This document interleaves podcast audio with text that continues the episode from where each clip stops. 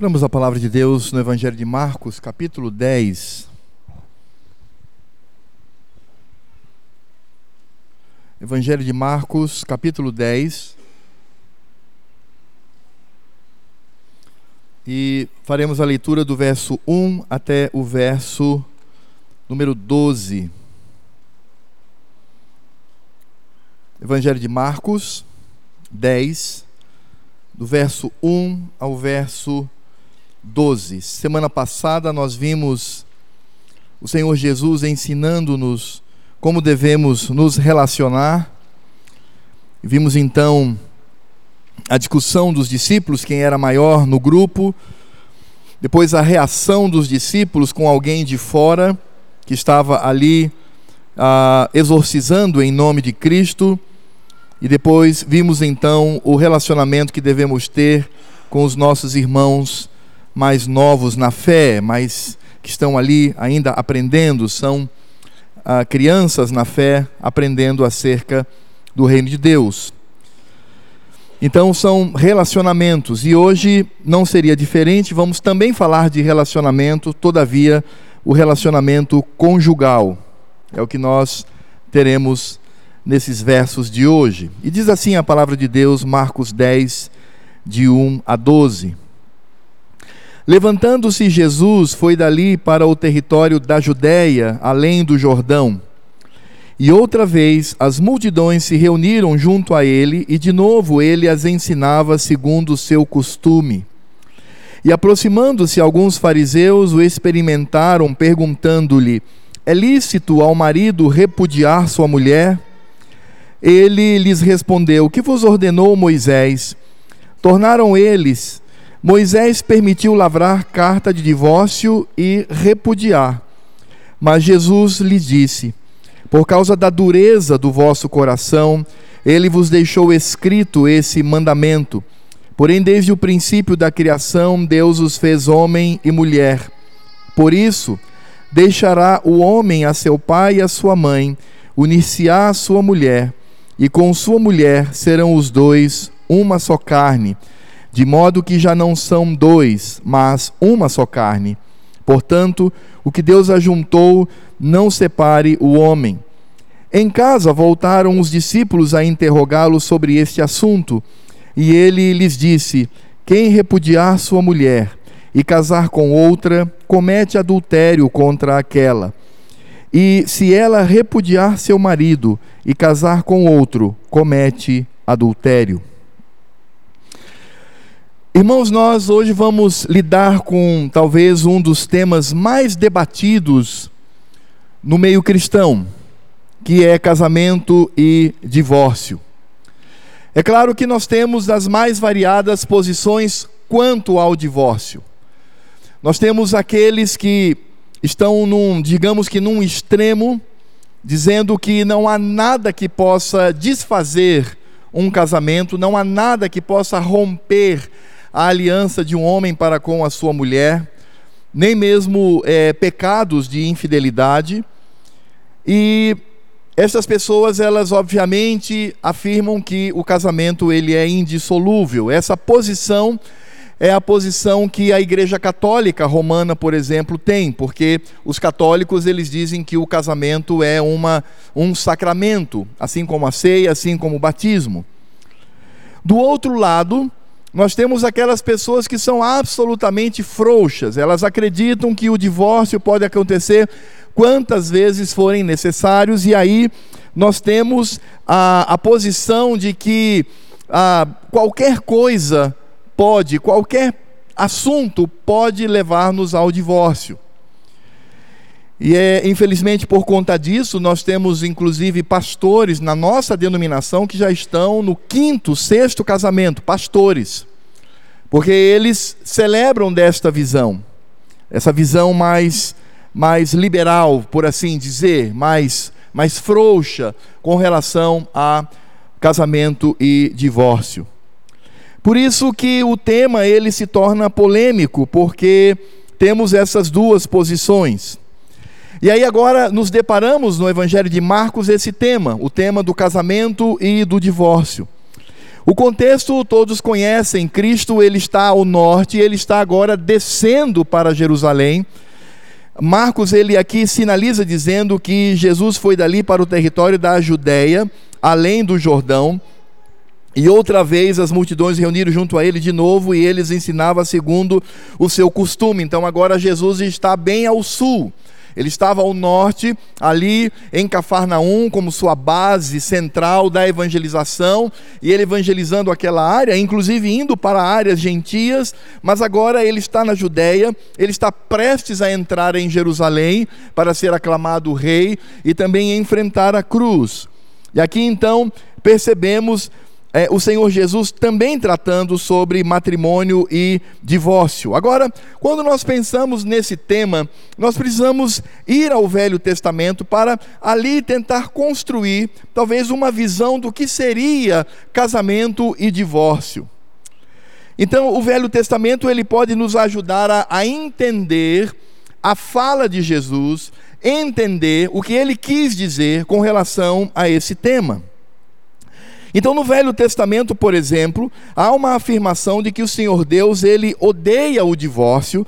Nós podemos perceber isso lá em Malaquias, capítulo 2, do verso 14 ao verso 16, que diz assim: E perguntais por quê? Porque o Senhor foi testemunha da aliança entre ti e a mulher da tua mocidade, com a qual tu foste desleal, sendo ela a tua companheira e a mulher da tua aliança. Não fez o Senhor um mesmo que, havendo nele um pouco de espírito, e por que somente um?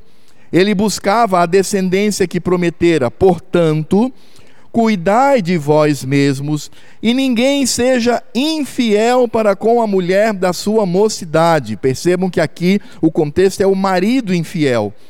Porque o Senhor Deus de Israel diz que odeia o repúdio e também aquele que cobre de violência as suas vestes, diz o Senhor dos Exércitos. Portanto, cuidai de vós mesmos e não sejais infiéis. Então, há uma expressão aqui, nesse contexto, em que as Escrituras dizem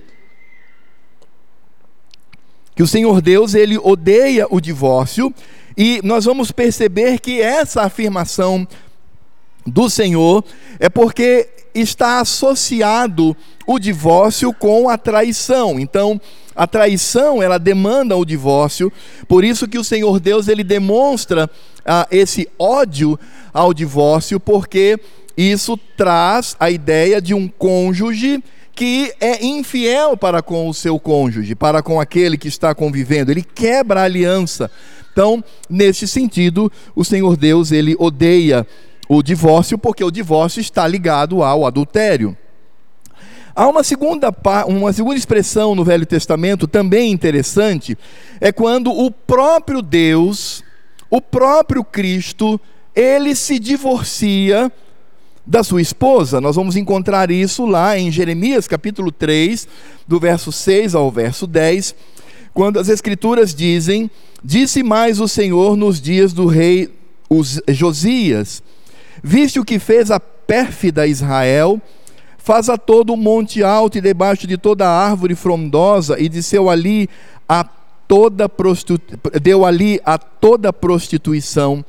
E depois de ela ter feito tudo isso, eu pensei que ela voltaria para mim, ou seja, que ela se arrependeria e continuaríamos o casamento. Quem está falando é o Senhor.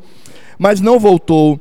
A sua pérfida irmã Judá viu isto, quando por causa de tudo isto, por ter cometido adultério, eu despedi a pérfida Israel e lhe dei carta de divórcio. Vi que a falsa Judá, sua irmã, não temeu, mas ela mesma se foi e se deu à prostituição.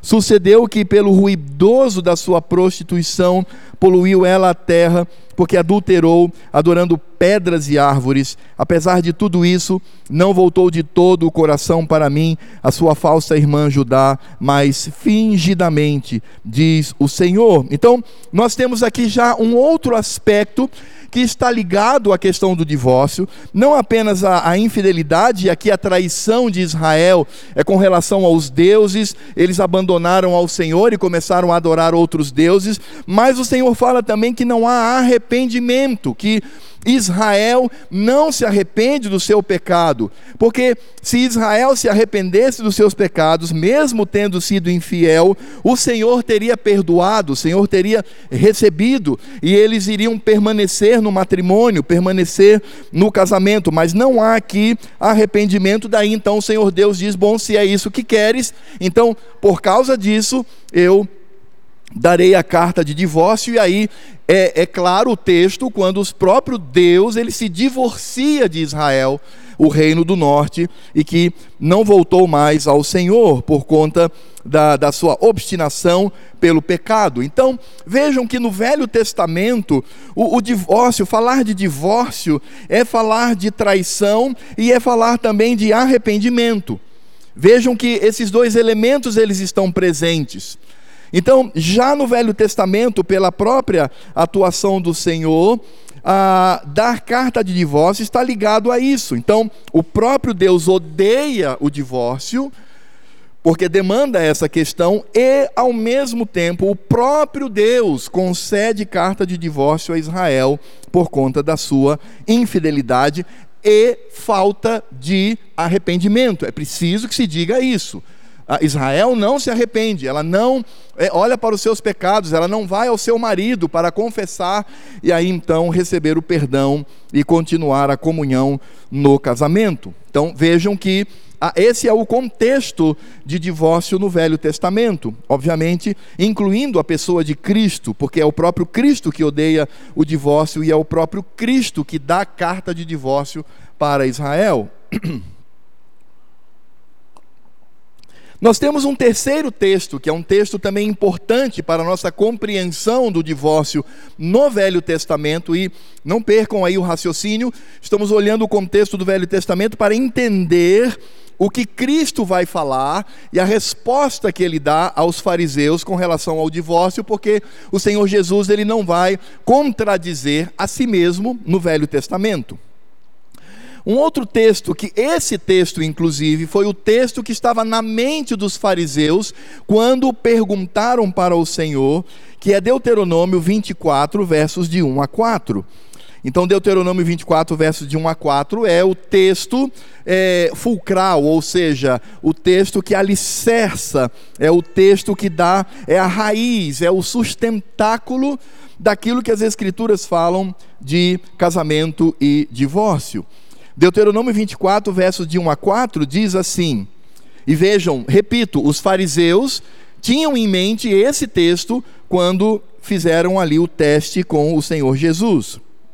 Diz assim: Se um homem tomar uma mulher e se casar com ela, e se ela não for agradável aos seus olhos, por ter ele achado coisa indecente nela, e se ele lhe lavrar um termo de divórcio e lhe o der na mão, e despedir de casa.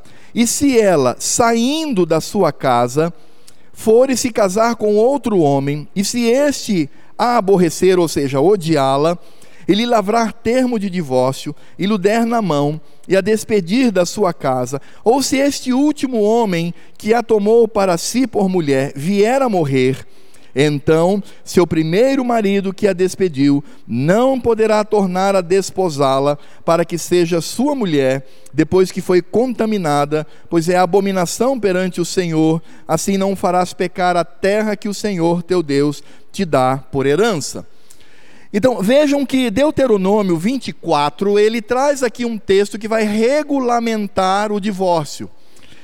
E percebam também que o texto de Deuteronômio 24 é uma proteção à própria mulher. Porque essa mulher ela permanece viva. E aí o Senhor Deus então é, sanciona as regras. A, a, a, a, questão aqui é muito clara. Eu, eu, eu dou carta de divórcio para a minha mulher, a minha mulher casa com outro, o outro a divorcia ou morre, eu não posso mais tomá-la para casar comigo. Então, esse é o ponto. Mas há uma expressão aqui que é extremamente complexa. No início de Deuteronômio 24, no verso 1, ele diz assim: Se o homem tomar uma mulher e se casar com ela, e se ela não for. Aqui está a, a questão. E se ela não for agradável aos seus olhos, por ter ele achado coisa indecente. esse é o ponto. O que é essa coisa indecente que o marido viu na mulher ou que o cônjuge viu no outro cônjuge, porque vimos que o Senhor Deus também fala do homem que trai a sua esposa. O que foi que foi o que foi visto como indecente? Essa palavra indecente aqui, ela é majoritariamente traduzida por nudez. Então, todas as vezes que você olha a palavra nudez, por exemplo, Noé expôs a sua nudez aos seus filhos. Então, essa palavra nudez é a mesma palavra que nós encontramos aqui. Mas esta palavra, ela também é traduzida como é, adultério, como fornicação, como é, é, depravação sexual, aquelas depravações que existiam no, nas religiões pagãs, onde o, o, o, esse relacionamento ele estava ligado às práticas de, adoração. Então, é, é uma palavra que traz muitos significados. E aí, então, por conta disto, esse texto de Deuteronômio 24, é, de 1 a 4, ele suscitou dois tipos de interpretação que alcançou o Senhor Jesus. Vamos lá, não perca o raciocínio aí. Então vejam, vimos primeiro qual é a visão de Cristo com relação ao divórcio no Velho Testamento. Ele odeia e ao mesmo tempo, quando Israel não se arrepende de forma nenhuma, ele concede a carta de divórcio. E agora temos o texto de Deuteronômio 24, de 1 a 4, que regulamenta o divórcio. E de que maneira então se interpretava isso? Havia duas formas de interpretação desse texto de Deuteronômio 24, de 1 a 4, com a expressão é, indecente na época de Jesus. A primeira interpretação era de uma escola chamada Hillel. Hillel era um judeu que criou essa escola, uma escola interpretativa, ele interpretava a lei. E Hillel dizia que a palavra ali, indecente, pode ser qualquer prática do cônjuge que venha de alguma forma embaraçá-lo. Vou explicar. Então vejam, para a, a, a escola de Hillel, qualquer coisa que a mulher fizesse que desgostasse o marido, dava ao marido autoridade para se divorciar. Então vamos dizer, vamos supor, ela, a esposa começava a ter mau hálito, então o marido não gostava disso, ter, ter um bafo miserável, então eu vou me separar de você. Ou então esse homem recebia os seus amigos em casa e a mulher queimava o jantar. Então você queimou o jantar, você me envergonhou, eu vou me divorciar de você. Ou às vezes essa mulher caía, batia com a boca numa pedra, quebrava dois ou três dentes. Aí o homem dizia: Não, não dá para ficar com você, com essas, essa banguela aí, não tem como. E dava carta de divórcio. Então, para Hillel, qualquer coisa que o homem se desagradasse da mulher, ele poderia dar carta de divórcio. E essa visão era a visão majoritária na época de Jesus. Os judeus, eles se divorciavam por qualquer tolice, por qualquer coisa. Eles largavam a sua mulher, eles largavam o seu cônjuge. Todavia, existia uma segunda escola,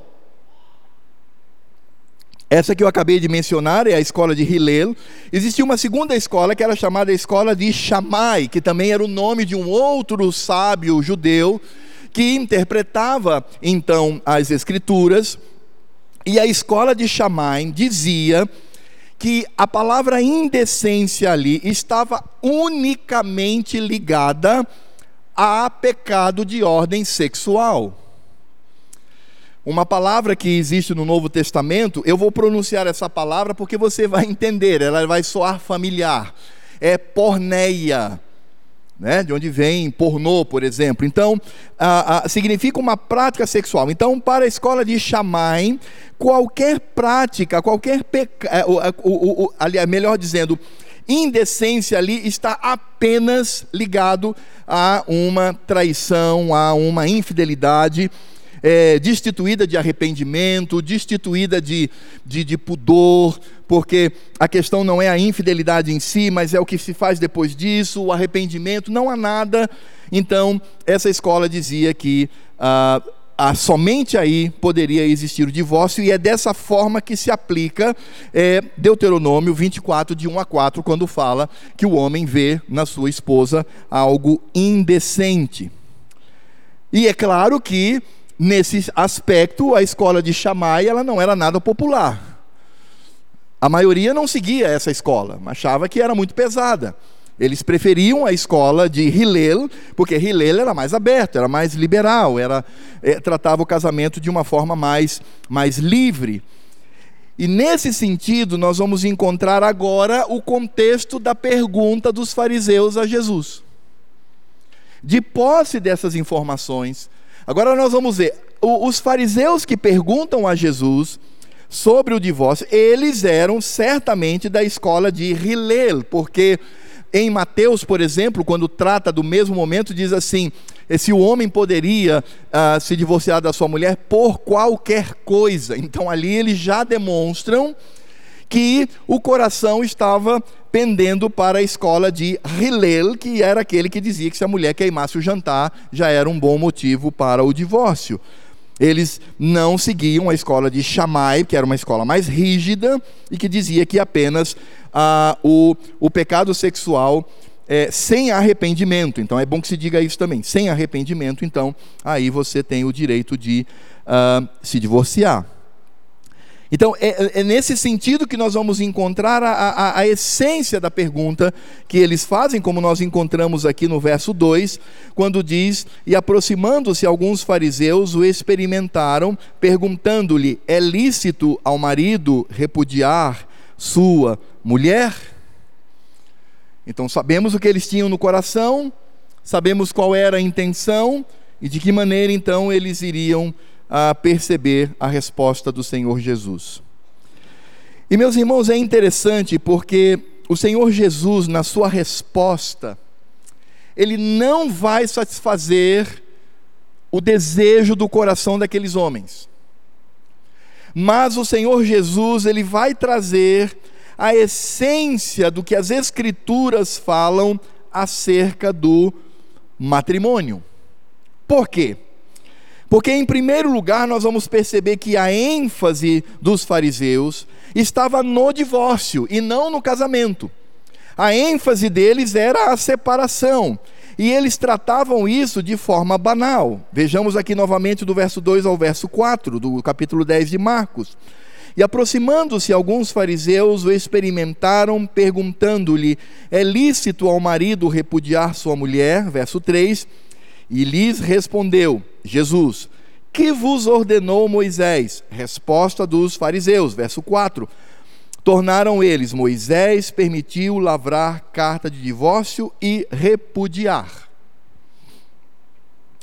Então vejam que, em primeiro lugar, os fariseus queriam testar ao Senhor Jesus.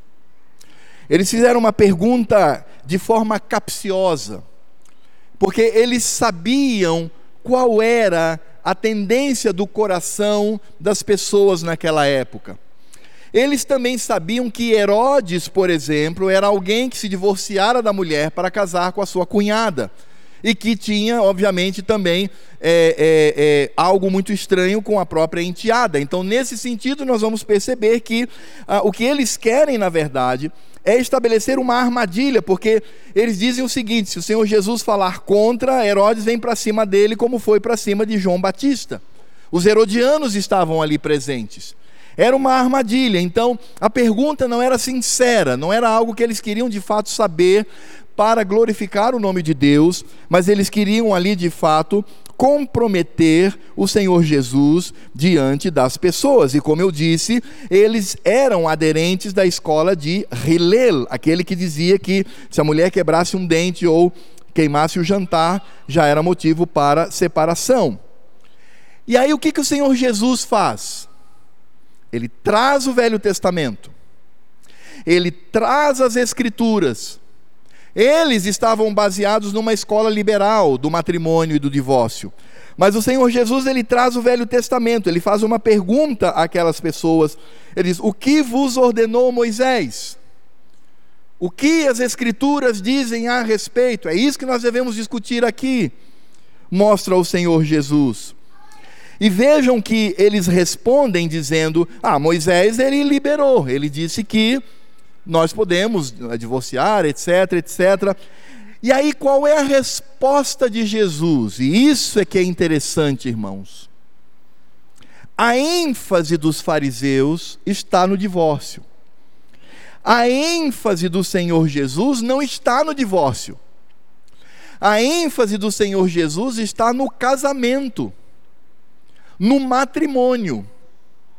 A resposta do Senhor, que nós vamos perceber aqui do verso 5 ao verso 9, enfatiza o casamento.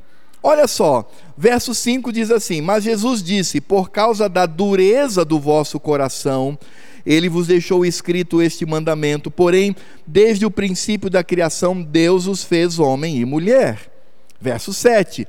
Por isso, deixará o homem a seu pai e a sua mãe, e unir-se-á a sua mulher Verso 8: E com sua mulher serão os dois uma só carne, de modo que já não são dois, mas uma só carne. Verso 9: Portanto, o que Deus ajuntou, não separe o homem. Perceberam a ênfase do Senhor Jesus? Perceberam a ênfase de Cristo aqui? Cristo ele não responde pela perspectiva do divórcio, mas ele responde pela perspectiva da bênção que é o matrimônio, da bênção que é o casamento e de que maneira nós devemos encarar. Então, a primeira afirmação do Senhor Jesus é: olha, foi permitido o divórcio lá em Moisés, de fato está nas Escrituras, mas isso acontece por causa do, da dureza do coração do homem. Essa dureza do coração de, do homem aponta primeiro para a fraqueza ou a obstinação. Então é aquela pessoa que ela, ela, ela simplesmente não está disposta a perdoar, mesmo que o seu cônjuge que tenha traído venha arrependido, buscando perdão. Então essa pessoa ela mantém um coração endurecido, ela não consegue olhar pela perspectiva de Cristo, pela perspectiva do Senhor Deus para perdoar, não. Ela simplesmente não consegue conviver com aquilo. A dureza aponta para isto. A dureza também aponta, da dureza do coração, para o cônjuge traidor. Então, ele também, vamos supor, o cônjuge que é infiel, ele não se arrepende ele, ele não vai aos pés do Senhor, ele não enche o seu coração de angústia pedindo perdão e também pedindo perdão ao seu cônjuge, para que haja restauração do casamento. Não. E nesse sentido, vejam só, o Senhor Jesus nos diz que por causa da dureza do coração dos homens, das pessoas, o divórcio veio como juízo de Deus sobre as pessoas. É muito claro aqui. Porque os fariseus, seguidores da escola de Hillel, eles diziam: não, não, podemos divorciar quantas vezes quisermos.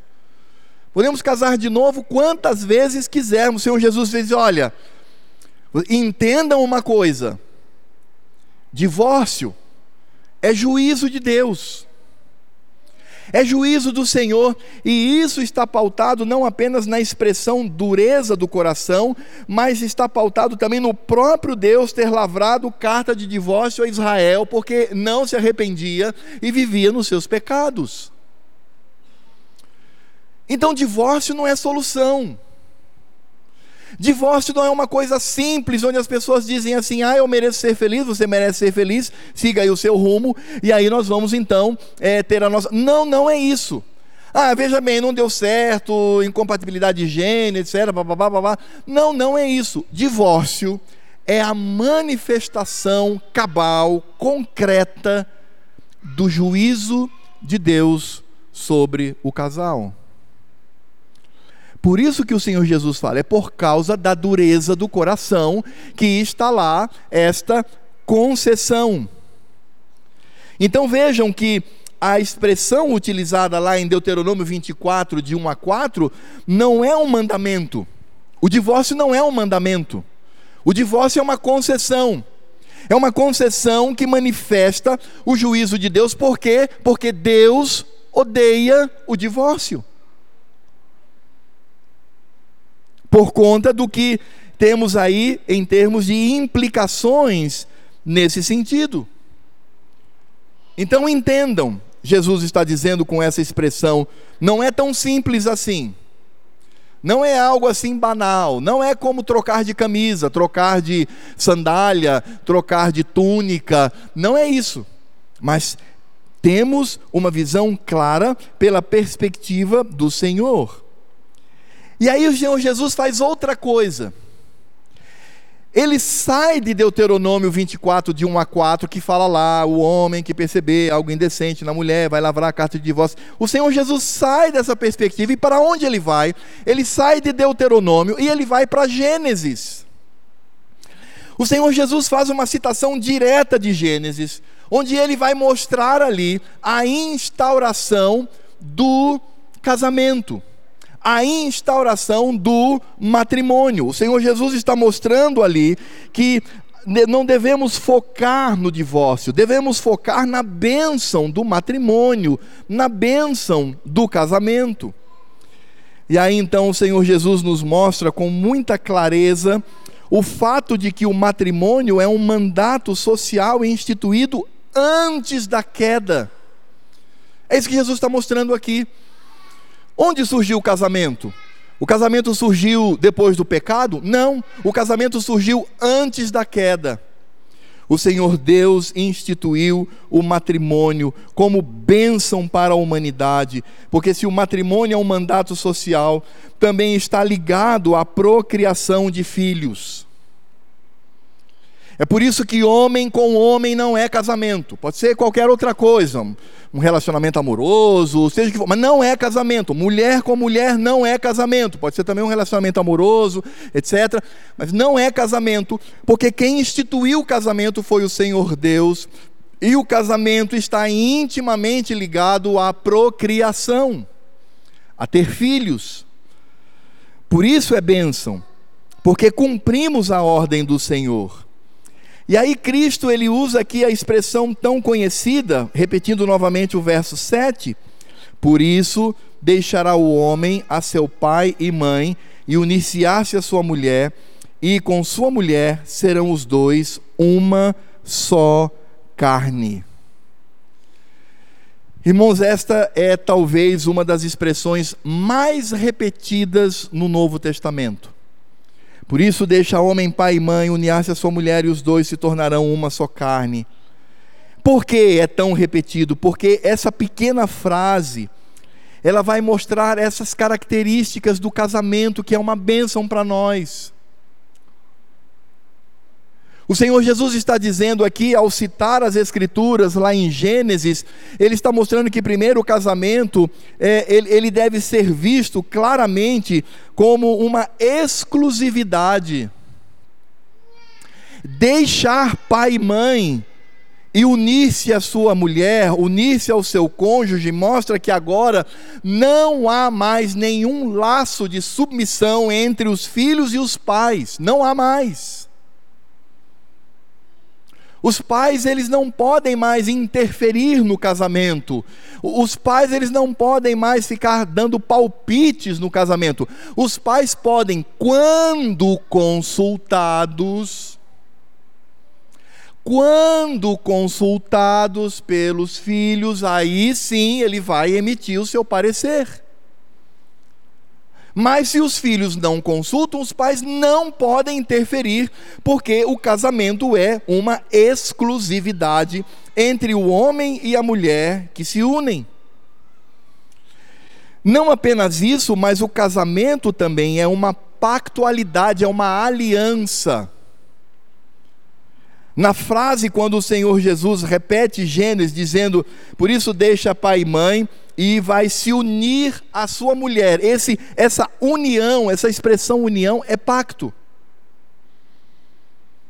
Significa dizer que o marido tem o seu papel, a mulher tem o seu papel, e estes papéis, olha que coisa linda, estão intimamente ligados a Cristo. O papel do homem é amar a sua esposa como Cristo amou a igreja. O papel da mulher é se submeter ao seu marido como a igreja se submete a Cristo. Por isso, o casamento é uma representação direta do relacionamento de Cristo com o seu povo. Por isso é um pacto, porque o relacionamento de Cristo conosco se dá por um pacto, por uma aliança. Sabemos disso. Então, por isso, o casamento é a ênfase. Não é o divórcio, mas é o casamento. O casamento é que deve ser visto como aquilo que representa e que glorifica, que exalta o Senhor. Por isso, quanto mais o marido se parece com Cristo, quanto mais a mulher se parece com a igreja, e aí aqui igreja com I maiúsculo, mais esse casamento vai exaltar o nome do Senhor. Então, quando diz assim, deixa pai e mãe, é exclusividade. Quando diz vai unir-se a sua mulher é pactualidade. E quando diz assim, e os dois se tornarão numa só carne, isso é intimidade. E aqui está o ponto. A intimidade só existe entre o cônjuge, não pode ter um terceiro ou uma terceira. Sou eu e a minha mulher, somente nós temos intimidade, nunca realizado com outras pessoas, nem com os filhos, nem com os pais, nem com ninguém. E aí nós perguntamos: para onde esse casamento está apontando? Mais uma vez, irmãos, está apontando para Cristo. Porque quando a gente fala de exclusividade, nós estamos dizendo que assim como os cônjuges são exclusivos um para com o outro, e, e isso não pode ser rompido nem pelos filhos, os filhos vêm como herança do Senhor, mas quando há esta, esta exclusividade, aponta para a exclusividade que nós devemos ter com Cristo. Quando nós encontramos aqui a pactualidade, aponta para a pactualidade que temos com Cristo. Quando fala de intimidade, fala da intimidade que nós temos com Cristo, próximos a Ele, abraçados a Ele. Então, obviamente, o Senhor está dizendo aqui, respondendo aqueles fariseus que não tinham nenhum interesse em glorificar a Deus, eles não estavam ali querendo aprender mais de teologia, sobre teologia do matrimônio, não, eles estavam interessados ali em armar uma armadilha para Cristo, fazer com que ele caísse, fosse de alguma maneira é, é, humilhado. Mas o Senhor Jesus ele traz o significado disto, o significado do que seria então este casamento. E aí, irmãos, o Senhor Jesus nos diz claramente que essa união ela é feita por Deus e os homens não podem por qualquer coisa desfazer. Os homens não podem por causa do seu capricho desfazer. Os homens não podem, na, naquele sentido de, ah, eu mereço ser feliz, você também merece ser feliz, desfazer. Não, não podemos. É uma ordenança do Senhor. O Senhor ordena. Não, a união é feita por Deus e não por homens. E aí o Senhor Jesus nos fala claramente sobre isso. Portanto, o que Deus ajuntou, não separe o homem. Os irmãos perceberam a ênfase dos fariseus e agora a ênfase do Senhor Jesus. Talvez pensando um pouquinho em retórica, os fariseus foram negativos. Cristo foi positivo, ele foi propositivo, ele trouxe de fato o que é a bênção. O Senhor Jesus não tratou diretamente com eles o fato de, ah, é verdade. Não, não, ele disse assim: olha, vamos sair daqui e vamos ver o que é a bênção do matrimônio, a bênção do casamento, a bênção desta união. É por isso que o apóstolo Paulo, quando ele traz lá em Efésios capítulo 5, nos dois últimos versos ali, 31 e 32, quando ele demonstra a, a, íntima ligação do casamento que temos com Cristo, ele diz: Eis porque deixará o homem a seu pai e a sua mãe, e se unirá à sua mulher, e se tornarão os dois uma só carne. Aí Paulo completa: Grande é esse mistério, mas eu me refiro a Cristo e a igreja. Ou seja, a, a, a, intimidade do nosso matrimônio, do nosso casamento, isso é tão sublime, irmãos. Isso é, isso é grande bênção para nós. Quando eu olho para o meu cônjuge e vejo o meu relacionamento com ele, eu estou ali apontando para a glória do Senhor, estou apontando para o Cristo poderoso. É por isso que divórcio não é assunto para se tratar, temos que tratar sobre casamento. E nesse sentido, o Senhor Jesus nos mostra ênfase, e é interessante porque Cristo, ele utiliza as escrituras, ele não vai utilizar o sentimento humano, ele não vai utilizar a, as, a, as questões que envolvem o coração e a mente do ser humano, ele não vai tratar sobre isso, ele vai tratar sobre Bíblia, ele vai tratar de escritura. Vocês estão em Deuteronômio? Então eu proponho a vocês Gênesis, e vamos ver o que é a bênção do matrimônio, o que é a bênção desta união que temos com o Senhor. Portanto, amados, quando tratamos desse assunto, a ênfase está no matrimônio, está em sermos como Cristo para a nossa esposa, e a nossa esposa ser igreja para conosco, é, semelhante à igreja para com Cristo, para conosco, onde, obviamente, está ali um ambiente de perdão, um ambiente de arrependimento, de desejo de fazer com que o meu cônjuge ele seja uma pessoa honrada, vocês se lembram lá de Provérbios 31, quando fala da mulher virtuosa?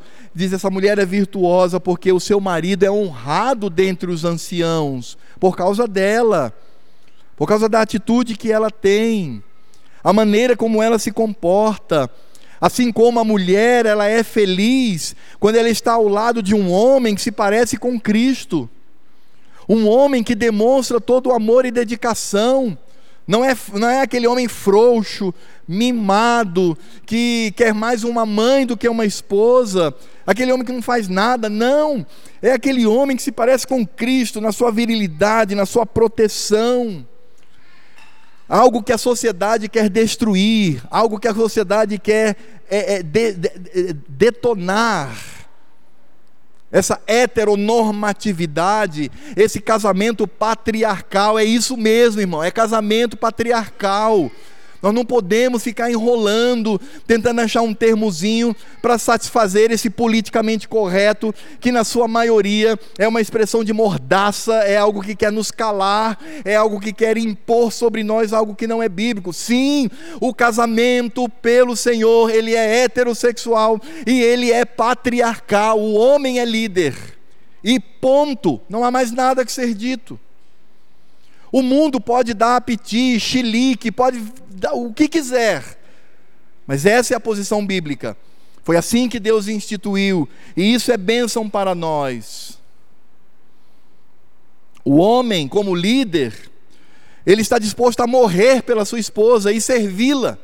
Sim, é isso mesmo. Porque o Senhor Jesus, ele não foi autoritário, ele não foi despótico, ele não foi alguém egoísta, muito pelo contrário, ele serviu a igreja, ele lavou os, aos os pés dos discípulos, ele deu a sua vida pela igreja, ele ressuscitou, ele pegou essa igreja tão ruim, envolvida em pecado, na depravação, e pela sua morte, pelo seu amor, transformou esta igreja numa igreja que será sem mácula, sem ruga, sem nada. Esse é o marido.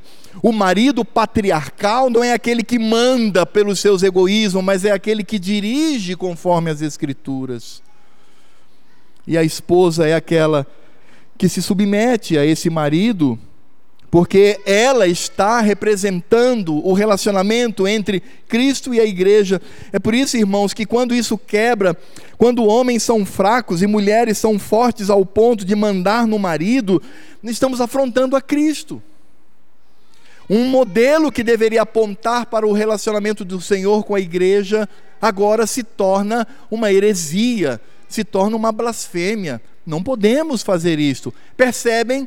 Às vezes o nosso pensamento, ele é muito parecido com o dos fariseus. Não, casamento é o meu relacionamento aqui com a minha mulher, etc. Não, não, não, não, não, não, não, nada disso. O seu casamento aponta diretamente para Cristo e a igreja. E aí nós temos só dois caminhos, amados. Ou nós glorificamos a Cristo, falo isso para homens e mulheres aqui presentes, ou nós glorificamos a Cristo, ou nós desonramos ao Senhor nas atitudes do casamento. Por fim, amados, quando o Senhor Jesus então ele sai do meio da multidão, ele vai para com os discípulos, os discípulos estão inquietos. Eles ainda estão, é, como se dissessem assim: Senhor, né, a resposta não veio. E aí eles indagam ao Senhor, é o que nós vemos do verso 10 ao verso 12. Diz assim: Em casa voltaram os discípulos a interrogá-lo sobre esse assunto. E ele lhes disse: Quem repudiar sua mulher e casar com outra, comete adultério contra aquela. E se ela repudiar seu marido e casar com outro, comete adultério. O que, que o Senhor Jesus está dizendo aqui? Será que Jesus está contradizendo o Velho Testamento? Será que ele está contradizendo Deuteronômio 4, de 1 a 4? Não. Ele não está revogando. Ele está interpretando o que aquele texto quer dizer. É importante nós pensarmos que em Mateus, capítulo 19, verso 9, tratando sobre esse mesmo tema, ali está claro o Senhor Jesus traz a mesma cláusula de exceção que encontramos em Deuteronômio 4, 24, de 1 a 4. Porque o Senhor Jesus fala assim: aquele que repudiar o seu cônjuge, a não ser por causa de relações sexuais ilícitas, e se casar com outro, comete adultério a cláusula de exceção está presente. O Senhor Jesus ele não rompe, ele não retira o que está escrito. E o que que isto significa? Significa dizer, irmãos, primeiro, que aquele que adultera, aquele que é infiel, naquele ato, ele já rompe a aliança com o seu cônjuge. Vamos devagar aqui. Quando um cônjuge ele é infiel, quando ele está na sua infidelidade, ele já rompeu a aliança. Então, o divórcio não acontece no momento em que a parte inocente sanciona o divórcio. Não, ele já aconteceu. O divórcio ocorre e deveria ocorrer pela atitude impenitente do cônjuge infiel. É isso que precisamos entender. Porque o que comete infidelidade, ele rompe com a aliança. Mas isso significa dizer, o texto nos diz que, ah, ah, ah, nesse sentido, essa pessoa então aí divorcia e todo mundo se casa, etc. Não. Os nossos símbolos de fé, a confissão de fé de Westminster, no capítulo 24, verso 5, ela nos mostra com clareza a forma como devemos lidar com essa situação tão triste que é o divórcio. Ali encontramos do matrimônio e do divórcio, e veja só o que os nossos símbolos de fé dizem. O adultério ou fornicação cometida depois de um contrato sendo descoberto antes do casamento, dá à parte inocente justo motivo de dissolver o contrato. No caso de adultério depois do casamento, à parte inocente é lícito propor divórcio e depois de obter o divórcio, casar com outrem. Como, agora aqui é, é, é, é pesado, como se a parte infiel fosse morta. Os nossos símbolos de fé, explicando com clareza o que o Senhor Jesus diz aqui, que se repete lá em Marcos, em, em Mateus 19 e em Lucas 16. O que eles estão, que estão dizendo aqui é algo muito simples. Um cônjuge, ele trai, ele é infiel, ok, cometeu o pecado, rompeu ali a aliança. Mas esse cônjuge se arrepende. Ele se arrepende, ele confessa o seu pecado, ele quer ser tratado, se expõe à vergonha, à humilhação para ser tratado. Qual deve ser o papel do, da outra parte? Perdoar. E não me venha com aquela história de que, não, tudo bem, eu perdoo, mas continuar o casamento eu não continuo. Então você não perdoou. Você não perdoou. Você só se acostumou com a ideia. Perdoar para é fazer com que o casamento ele seja novamente reestruturado, ele seja restaurado. É por isso que sim, nós mesmos ou os nossos cônjuges estão aí, possuem potencial para nos trair. Mas quando há arrependimento, é necessário que haja o perdão e seja reestruturado, seja restaurado o casamento. A não ser, obviamente, que esse cônjuge, a parte inocente, tenha o coração tão endurecido que queira trazer sobre si o juízo do Senhor. Mas, meus irmãos, quando nós nos deparamos com uma situação em que o cônjuge infiel, ele não se arrepende, ele repete tantas quantas vezes forem necessárias para ele, trai constantemente, não respeita o seu cônjuge, não demonstra espírito de arrependimento, ele não pede perdão, ele se torna cínico. Nesse sentido, essa aliança ela já está cortada. E aí sim pode existir o divórcio. O divórcio aí se torna lícito, porque o próprio Cristo se divorciou de Israel. Por quê? Porque Cristo era mimado, ele não, porque Israel simplesmente se entregou e não quis mais retornar. E aí os nossos símbolos de fé afirmam com bastante clareza que nesse caso, a parte infiel deve ser considerada pela igreja como se fosse morta. E aí os nossos símbolos de fé demonstram que a palavra do Senhor Jesus nos remete para a maldição do Velho Testamento, quando o cônjuge infiel ele era apedrejado até a morte. Os nossos símbolos de fé dizem o seguinte: não se mata mais uma pessoa que é infiel e nem se pode mesmo. É proibido isto. Mas o princípio se mantém. É, nós poderíamos afirmar aqui que é uma viuvez declarada. Por isso o novo casamento ele se torna lícito. Por isso aí não há adultério. Porque é como se viúvo fosse. Pela declaração da igreja. É nesse sentido, irmãos, que o divórcio ele é visto desta forma. Por isso o Senhor Jesus, ele traz essa cláusula de exceção, uma cláusula de exceção que não é tratada, que não há arrependimento, não há nada, só há cinismo, repetição. Aí o Senhor Jesus diz: vocês podem até se separar, mas a parte culpada com quem ela se casar, ela vai levar ao adultério. A parte inocente, não. A parte culpada, sem arrependimento, ela vai levar a esse estado. E isso, irmãos, mostra a maneira tão séria da forma como as Escrituras tratam sobre esse assunto. A pergunta cabal é: então, pode ou não se divorciar? Sim. Pode. Mas dentro desse contexto tão triste, tão difícil. E no caso do divórcio, pode haver novo casamento conforme os nossos símbolos de fé? Sim. Mas num contexto não para a parte inocente, porque como inocente ele tem esse direito, mas a parte que não se arrepende, a parte que se mantém no pecado, cai o juízo do Senhor Deus sobre ela.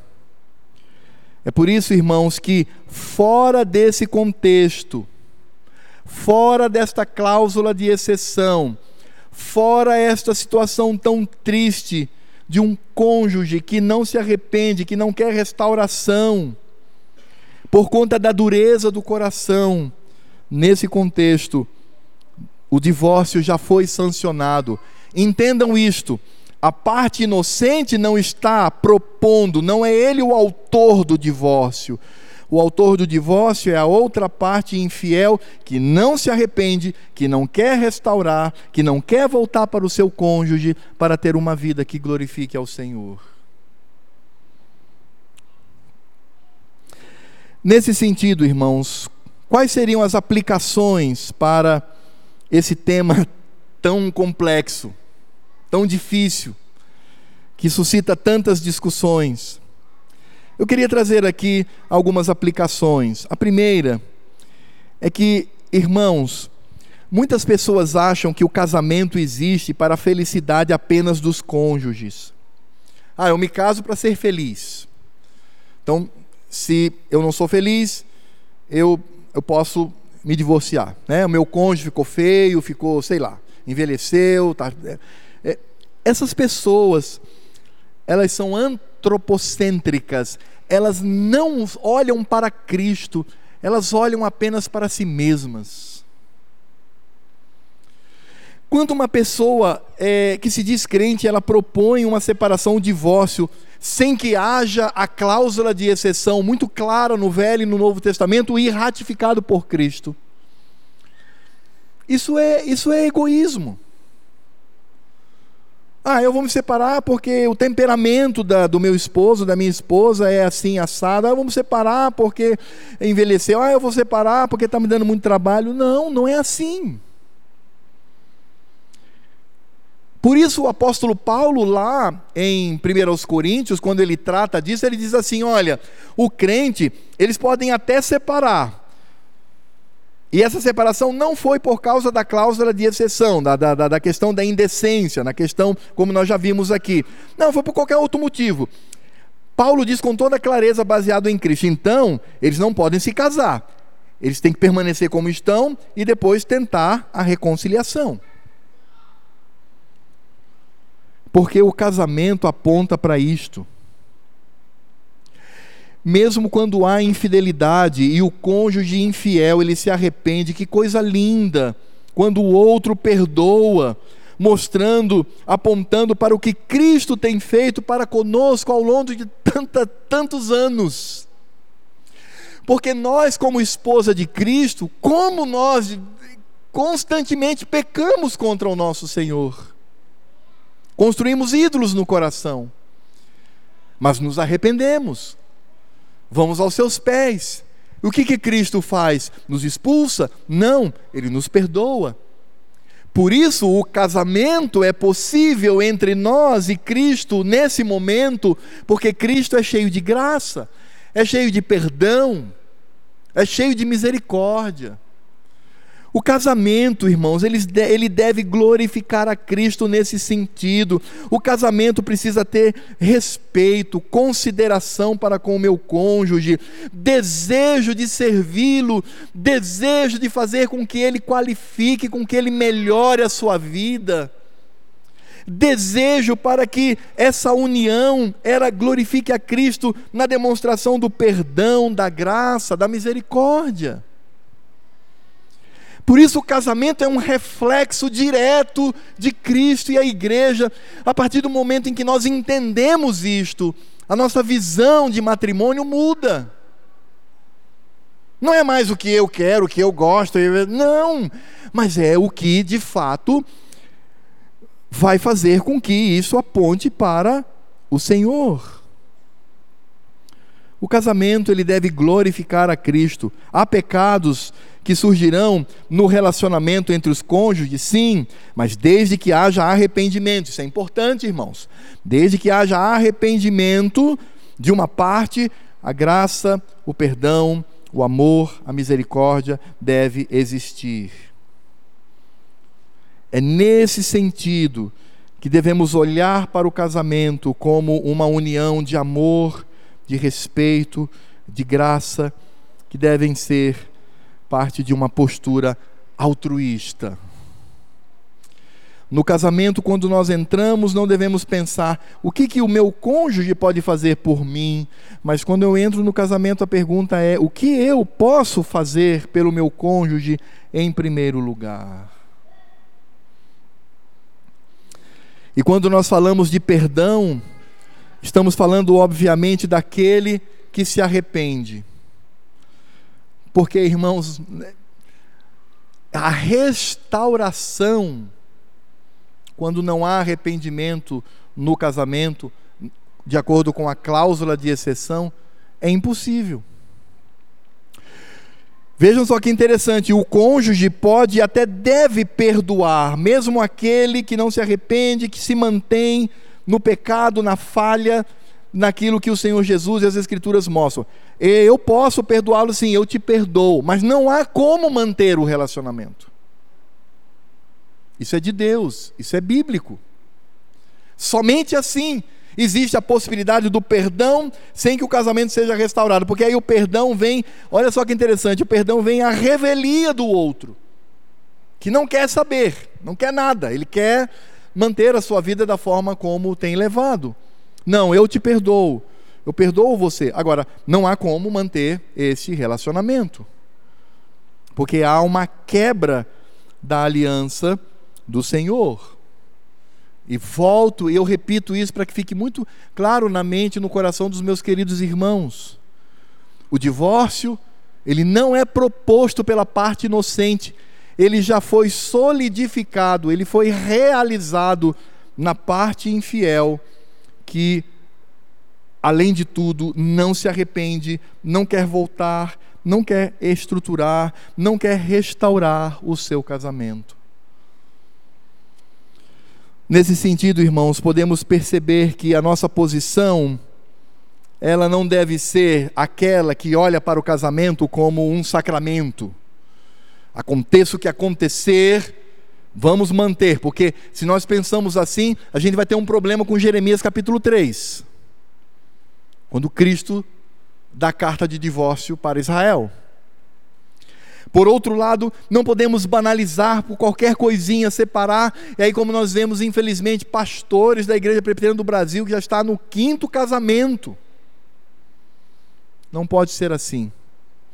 Quando eu me caso, eu preciso entender que devo preservar o meu casamento em fidelidade, amor, respeito, graça, misericórdia, até que a morte nos separe. Mas lembrando que não somos nem Hillel e nem somos católicos, talvez nos aproximemos um pouco da escola de Shammai, como o próprio Senhor Jesus se aproximou, mas o Senhor Jesus ele não se baseou nessa escola. O Senhor Jesus é autoridade. Ele só disse que aqueles irmãos judeus, eles estavam corretos na sua interpretação e que devemos seguir dessa forma.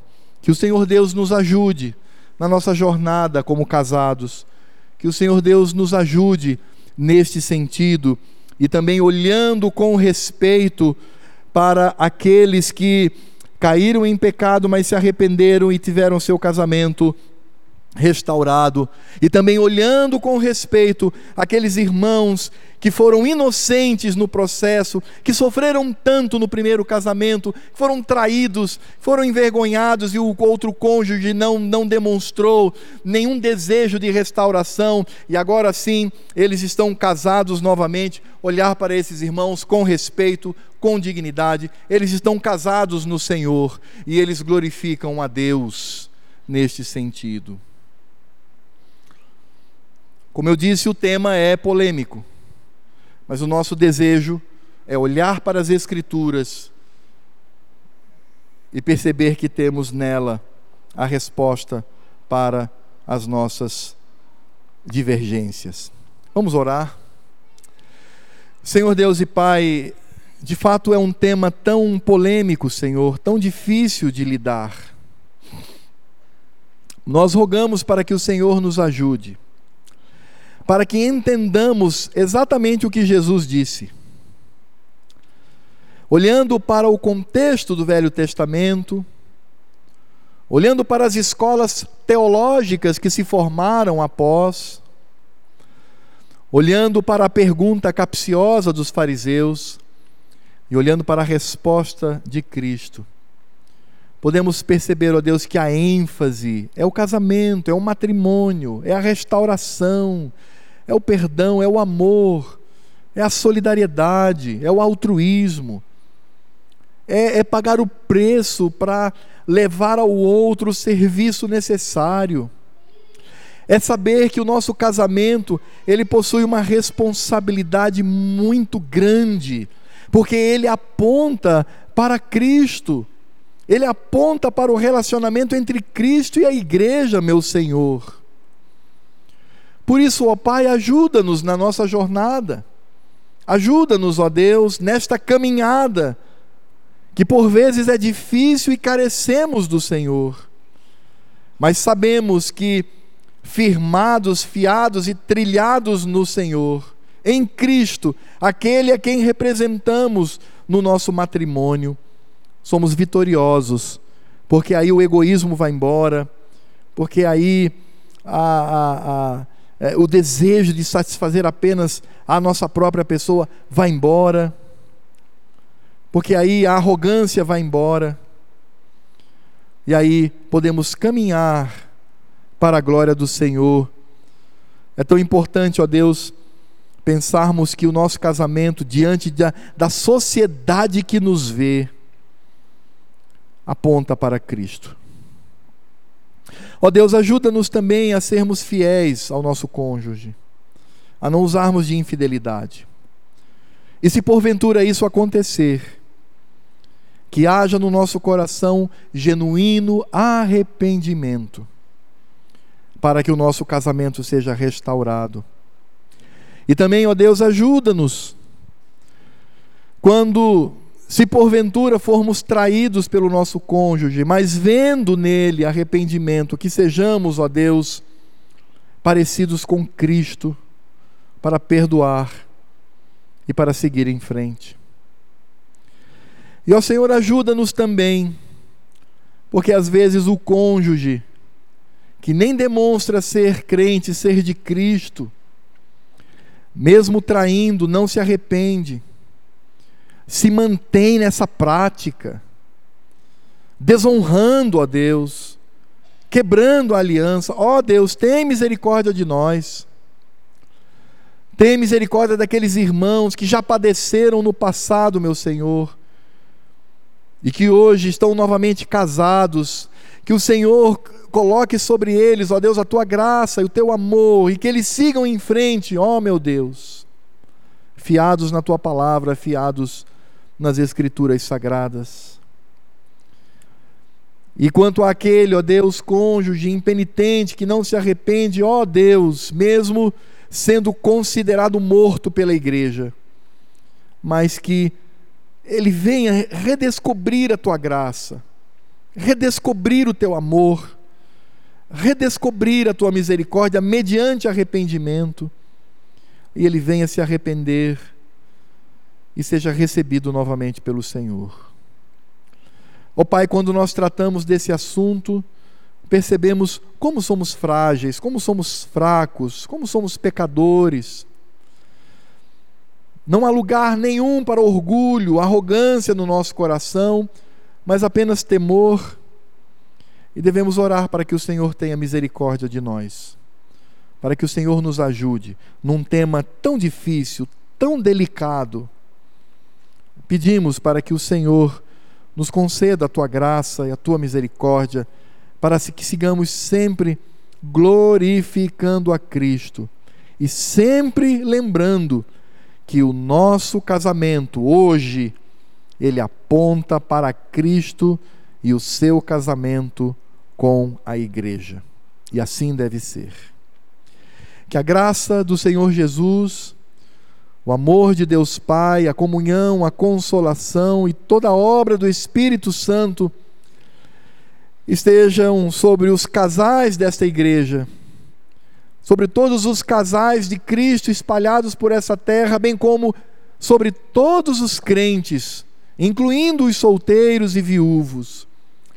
Que esta graça esteja sobre nós, que este amor, que esta obra esteja sobre nós até a vinda do Senhor Jesus quando ele nos levará e nós participaremos das bodas do Cordeiro, que só foi possível por causa do amor, da graça, da misericórdia, do perdão por parte do esposo. Vem, Senhor, leva-nos para este casamento sublime nos céus, Leva-nos, Senhor. Vem logo. Vem tomar a tua igreja pela mão, para que vivamos por toda a eternidade contigo. Em teu nome, ó Deus, ó Cristo amado, que eu oro e rogo esta bênção. Amém.